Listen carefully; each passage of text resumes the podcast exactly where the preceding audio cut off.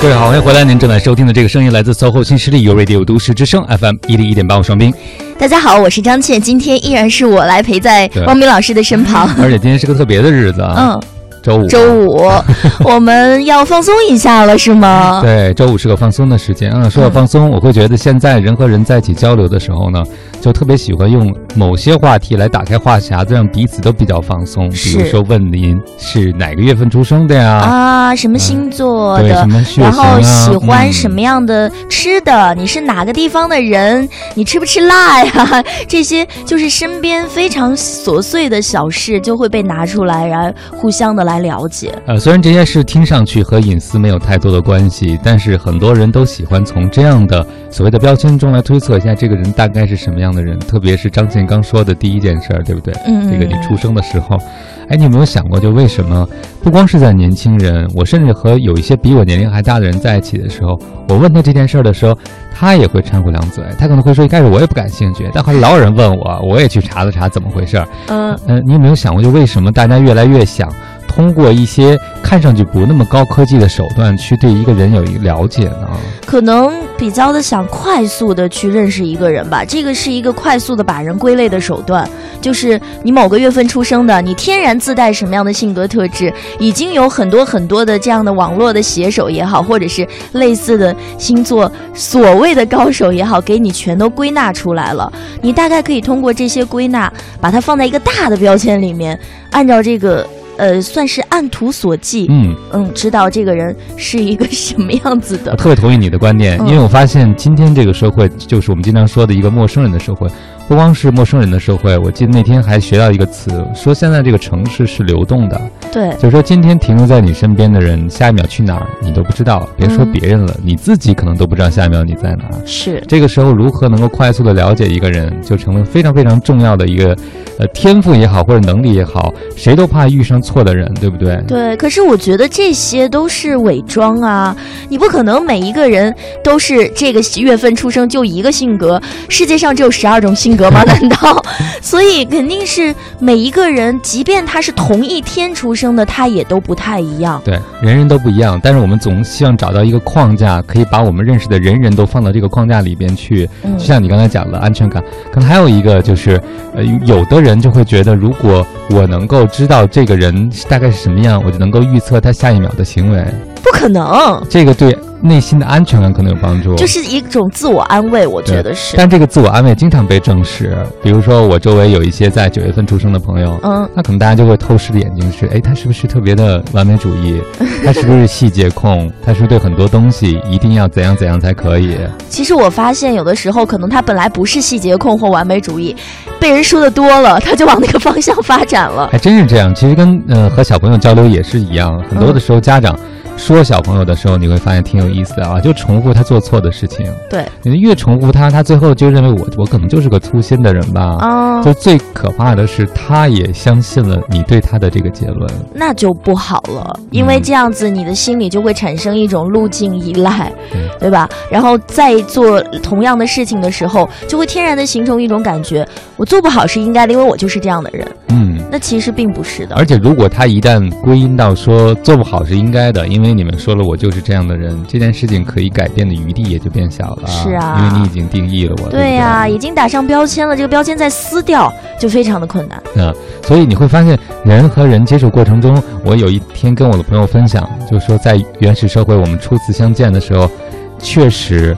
没有办法直接判断这个人是我的敌人还是可能成为战友。这个时候，比如说一些简单信息的判断，伸出去握手证明手中没有武器，对吧？或者说，光看他的样貌，就像我一个做。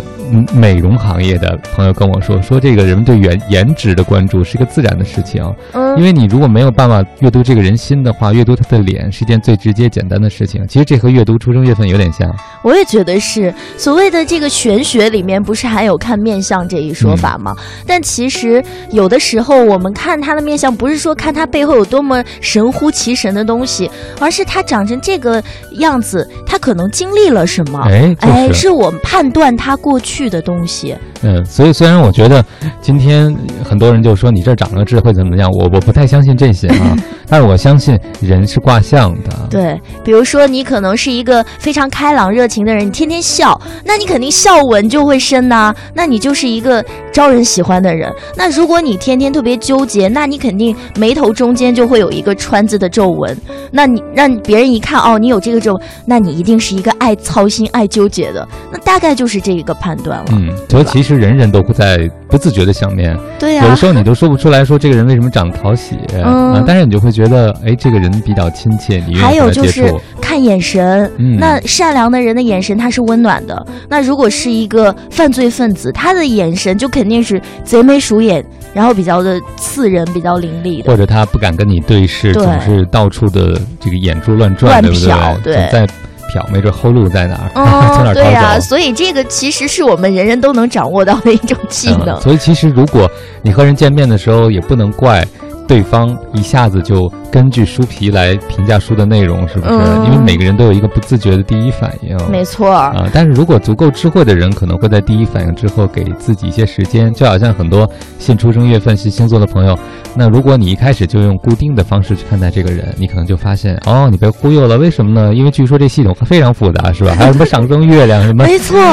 它是我后来发现它是一个一个盘，嗯，就是你每一个方向都指向一个性格特点，然后这些方向综合到一起，才是一个完整的人的性格。哎，所以如果我们能够用多元化的方式看人，你就会发现你心情会好很多。嗯如果你就归结于这个人就是个坏人，他做什么都是不好的，其实是很碍眼的，特别是在一个办公室做同事。嗯，如果你就会死看不上他，你可能就会觉得这个人这也别扭那也别扭。其实人家可能没什么难受的，就是你看上去你会心里很不舒服。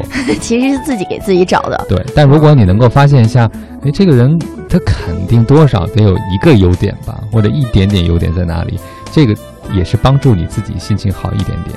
我觉得这跟我们上一次，就是我上次来代班的时候说的那个职场幸福感是有关系的。嗯我还记得燕涵老师说，就是在他身上发现这个闪光点，有的时候都是一个事儿两面来看的嘛。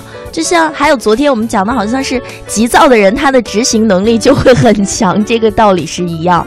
所以其实实所有的事情都是一体两面的，但是如果能够在比如人际关系发生冲突的时候，我能够跨越一下我的先见之明，带引号的先见之明，就是他是那星座，他就是那样的人，他怎么怎么样，他就如何如何的人，你会发现你对人的认识可能会逐渐深入。就像刚才张健讲的，我有一个朋友就总在跟我说，他越来越能够知道。长这个面相的人可能经历过什么，嗯有这个性格特质的人可能被怎样对待过，这个事情是他逐渐随着年龄增长才发现。其实人为什么会有慈悲心呢？我觉得也就是因为你看到了这个人，他上车为什么那么挤，他为什么要一定要逆流而上？他可能头脑中是很有危机感的，嗯他会觉得说我要挤不上这一班，下一班我也没有机会。下一班可能真的就迟到了，他真的会受到非常严重的惩罚。对，嗯，就像在做早风也是啊，有些朋友被肢体侵犯了以后，可能就是被人挤了一下，他就会大怒。有的人就会说：“至于吗？嗯你这么大火。嗯，但是如果你是他，你发现这是治愈的，就是每个人对身体触感的表现是不一样的。我嗯我有一次就碰到一个小朋友，他妈妈就说：“这孩子摸不得。一摸就炸是”吗？对，但是后来去看了医生，医生说这孩子有一点点触觉过敏，啊，就是说你轻轻的触碰他的时候，他觉得已经是很不舒服了。还有这种就是嗯疾病是吗？举举个例子，我问你，呃，你你在理发馆会让人给你洗头吗？会啊，我还经常去，就是懒得自己洗的时候让别人去洗。有的，我周围很多朋友是不能够接受别人触摸自己的，哦洗头也不行，按摩也不行。你可以接受按摩吗？可以啊，嗯，我还可以接受足疗，我还是多么糙的汉子。但很多人不能接受。那个时候你会发现，哎，对我来说是享受的事情，对你来说就是火烧。哦，哦，你才发现，你觉得不治愈的事情，在别人那儿可能就是件很治愈的事情，因为他感知的世界和你感知的是不同的。嗯，这个我倒是有所体会。嗯我虽然对这些触摸不敏感，但是我对声音很敏感。比如说那个铁两个铁的东西摩擦在一起的那个声音，我就非常非常的受不了，我听到都要崩溃了。但是可能很多人听到就没有关系，人家就很正常的。对，嗯，所以如果我们要知道的，其实每个人身上那个热键都长得是不一样的，你就会好奇一下说。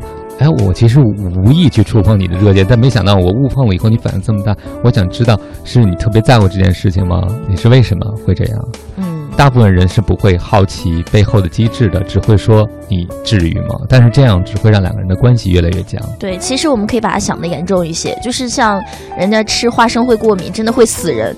就是你把它想的他他被触碰了，或者他被侵犯了这一块领域的时候，他真的是濒临边 要死的边缘了。比喻太好了，对吧？说花生过敏，大家都知道，哎呦，别给人吃花生，出人命怎么办？但是你说。我对距离太近过敏，我对某些事情过敏，人家就会觉得至于吗？是吧？当然至于啊，对吧？因为你不是他，人命关天的，好吧。